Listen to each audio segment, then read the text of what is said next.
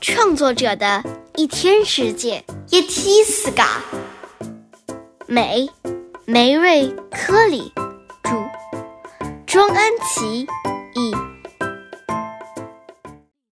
萨默塞特·蒙姆，一八七四到一九六五，英国小说家、剧作家。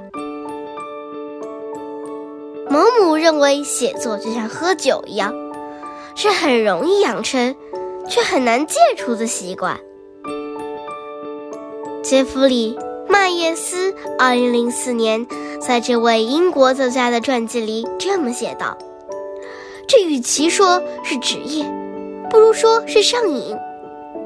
这瘾上得好，在盲目近九十二年的人生中，他出版了七十八本书。每天早上，他写作三四个小时，每天要写一千至一千五百字。还没坐到书桌前，他就已经开始工作，一边泡澡。一边思索想要写的头两个句子。一旦他开始工作，就心无旁骛。毛姆认为，如果眼前有美景可看，就不可能写作。因此，他的书桌永远是面对光秃秃的墙壁。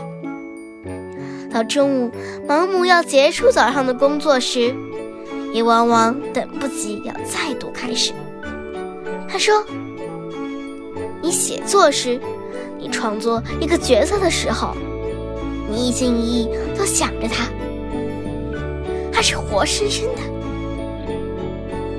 他还说，如果把这部分从你生活中切割出去，就会成为十分寂寞的人生。